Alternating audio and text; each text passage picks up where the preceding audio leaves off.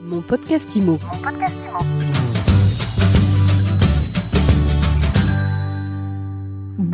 Et bienvenue dans ce nouvel épisode de mon podcast IMO, le podcast de My Sweet IMO. Je suis Ariane Artignan et tous les jours je reçois celles et ceux qui font l'immobilier, celles et ceux qui nous font du bien. Et aujourd'hui, j'ai le plaisir de recevoir Sébastien Cuperfis. Bonjour. Bonjour Ariane. Sébastien, vous êtes président du groupe Juno. Tout a démarré par une aventure familiale. C'est exact, c'est une société 100% familiale. Et pour vous raconter l'histoire, euh, j'ai des grands-parents qui étaient dans l'industrie, ma mère aussi. Ils ont euh, arrêté euh, cette activité dans les années 80. Et puis, ils étaient amoureux de la belle pierre et ils ont commencé à acheter quelques très jolies choses dans le sud de la France et à Montmartre. Ils ont fait des investissements et c'est pour ça que notre société s'est appelée Juno Investissement. Maintenant, elle s'appelle Juno depuis quelques années. Ils habitaient à Montmartre. On est Montmartre 3 depuis six générations du côté de ma mère. Et on a commencé à faire de l'immobilier et de la transaction immobilière par goût et par amitié parce que euh, beaucoup de gens du, de Montmartre qui étaient euh, souvent dans le showbiz trouvaient par, euh, par ma mère une interlocutrice qui les aidait dans leurs projets pour trouver des belles choses. Qui savait rester discrète. Et qui savait rester discrète, tout à fait. Et qui avait une façon de fonctionner d'industriel, entre guillemets, en tout cas d'entrepreneur, donc assez carré, ce qui n'est pas toujours le cas à l'époque. Aujourd'hui, le groupe Juno, c'est quoi? Ça pèse combien? C'est combien d'agences? Alors aujourd'hui, on est à peu près 140 chez Juno. Il y a une vingtaine d'agences qui sont principalement à Paris, un petit peu dans l'ouest parisien et aussi dans le nord à Lille. C'est une entreprise 100% familiale qui fait principalement de la vente de biens d'immobilier d'exception, mais qui fait aussi beaucoup de location et de gestion immobilière. On gère 650 euh, millions d'actifs immobiliers, de plutôt de biens euh, de, de, grande qualité à Paris. Sur la partie transaction, vous êtes positionné sur un marché de niche Alors, on est positionné sur un marché du luxe par les endroits dans lesquels nous sommes, évidemment, mais après, aussi, compte tenu du fait qu'on vient de Montmartre, on, est, euh, comment dire, assez ouvert. On, va chercher des jolies choses, mais une jolie chose, ça peut être aussi un studio extrêmement euh, joli, avec une, avec une belle décoration et des vues. C'est pas forcément un hôtel particulier euh, dans le 16e arrondissement. Donc en fait, le scope est assez large. C'est quoi l'esprit de Montmartre? L'esprit de Montmartre, c'est l'esprit parisien, même si Montmartre, comme vous le savez, était une commune indépendante de Paris jusqu'à assez longtemps. Mais c'est l'esprit de village. C'est Paris, mais en même temps les gens se connaissent, c'est très local, puis c'est un, un, peu le futur de Paris, c'est-à-dire que c'est un Paris avec pas beaucoup de voitures, beaucoup de végétation et une ambiance euh, de quartier. Alors on est ensemble aujourd'hui pour parler de l'étude que vous venez de publier sur la baisse des prix à Paris. Qu'est-ce qu'elle dit, votre étude? Alors, nous nous sommes associés à Jinka, qui est un portail immobilier, parce que nous, on fait à peu près 600 ventes par an à Paris. Donc, on a des chiffres et on a des, des gens en interne qui analysent les chiffres.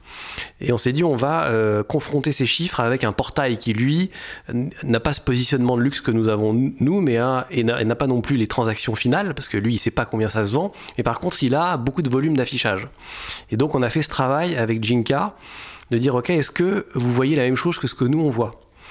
Euh, Et on voit la même chose. Euh, ce qu'on voit, c'est euh, d'abord des chiffres qui sont plus fortement en baisse que ce que nous disent les notaires, puisque nous, on a des chiffres, euh, que ce soit les portails en immédiat ou nous avec nos offres d'achat, c'est-à-dire au moment où l'accord est fait entre l'acheteur et le vendeur, souvent les chiffres des notaires se font soit à la promesse, au mieux, soit à la vente définitive, c'est-à-dire avec un délai de 3, 4, 5, 6 mois. Et donc souvent, l'information qu'ont les, les consommateurs est en retard par rapport au marché quand les prix évoluent. En l'occurrence, à Paris, nous, on a terminé l'année sur l'ensemble du groupe avec une baisse des prix autour de 7% et qu'on a vu arriver plus tôt que ce que les chiffres, euh, ce qu'on avait euh, généralement comme information. Pendant toute une partie de l'année, on a parlé de 4%. Maintenant, les chiffres sont en train de sortir. Et donc nous, ce qu'on a vu, c'est une correction des prix assez forte. Euh, mais qui n'est pas du tout uniforme. C'est pour ça que ça nous intéressait d'aborder ce sujet, c'est qu'il y a une moyenne, mais qu'évidemment dans cette moyenne, il y a des baisses de prix pour certains biens qui sont très faibles, voire inexistantes, et d'autres biens qui baissent du double de la moyenne. Euh, d'où l'objet de l'étude. Alors justement, c'est quoi les biens qui baissent plus que la moyenne. On va commencer par cela. Ils sont où et c'est quel type de produit? D'abord, on a fait plusieurs distinctions. On a fait une distinction géographique. Ce qu'on a vu, et quand on regarde les chiffres, c'est que les prix des quartiers de l'Est de Paris et du Nord de Paris, qui sont des quartiers, on va dire, bobos, pour faire une simplification, ont beaucoup plus augmenté que les quartiers bourgeois de l'Ouest et de la rive gauche depuis 10 ans. Quand on regarde les chiffres année après année, la hausse est de 50% à 100% plus élevée dans le Nord.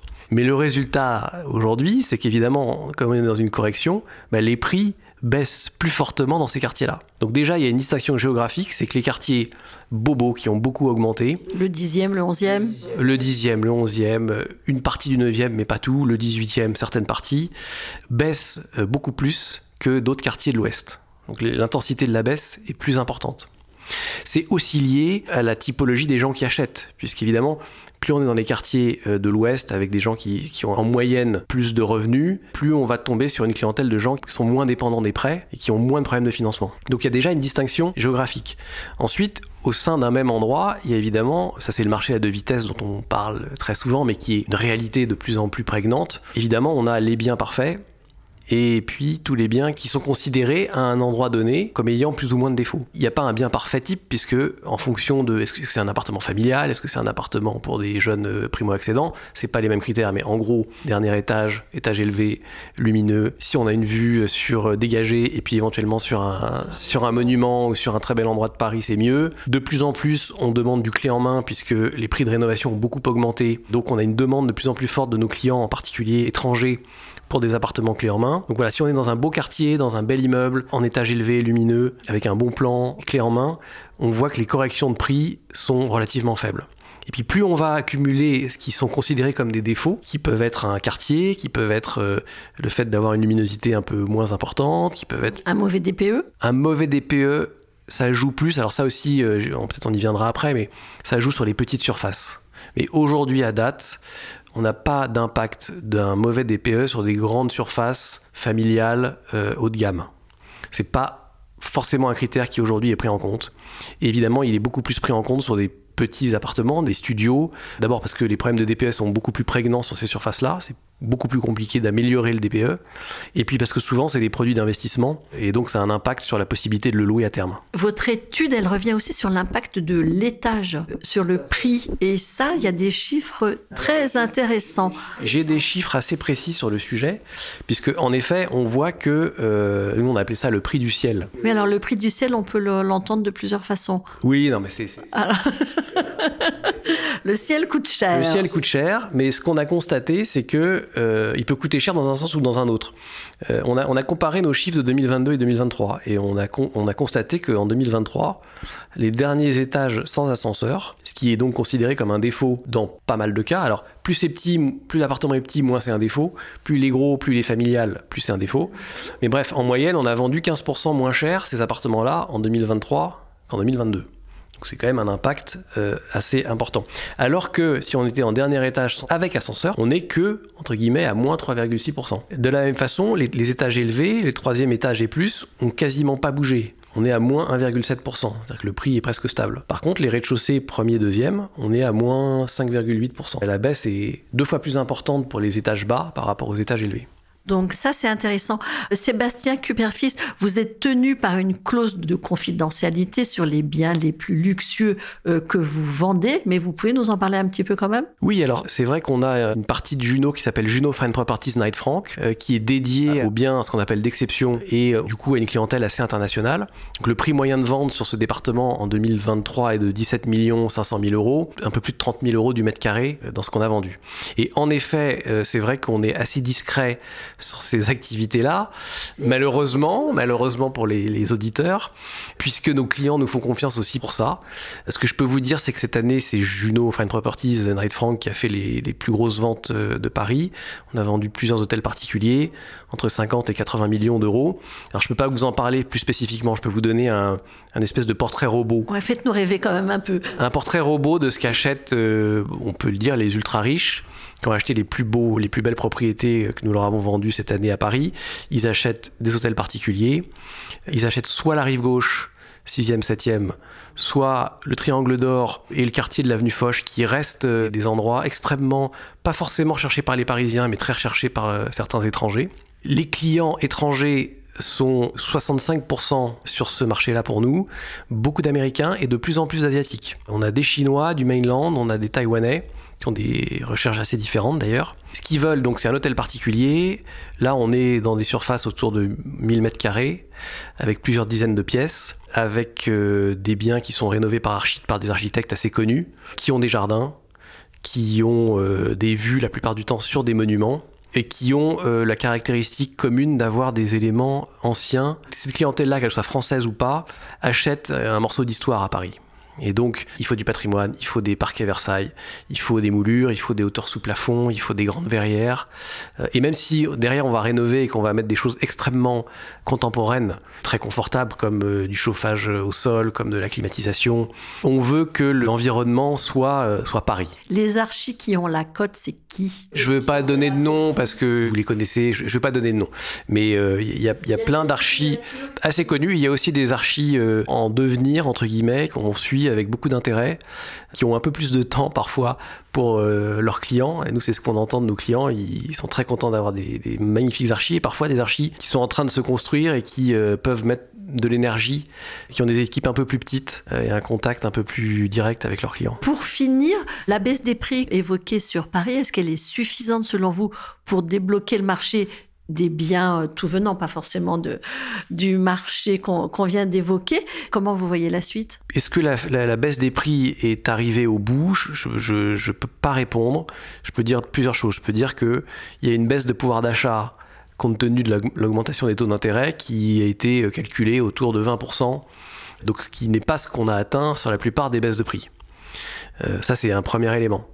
Deuxième élément, c'est que ça va dépendre de l'évolution de ces mêmes taux d'intérêt, puisque on entend que euh, les banques centrales sont en train de stabiliser ces taux et qu'il y a des perspectives de baisse des taux d'intérêt. Pour l'instant, les banques centrales européennes et américaines ont stabilisé leurs taux, les ont pas baissés, mais en tout cas, il y a des perspectives de baisse. Donc, on peut imaginer que si les taux se baissent un petit peu, on soit arrivé au bout de la correction. Euh, il faudra, alors l'immobilier comme l'économie, hein, c'est dans la tête. Donc, on va voir aussi comment évolue l'économie euh, de manière plus générale, puisqu'évidemment, la baisse des taux est, le corollaire d'une économie qui ralentit. Euh, et donc, il y a un peu plus de chômage. Euh, voilà, donc franchement, je ne veux pas faire de prédiction parce que je crois que personne ne sait ce qui va se passer.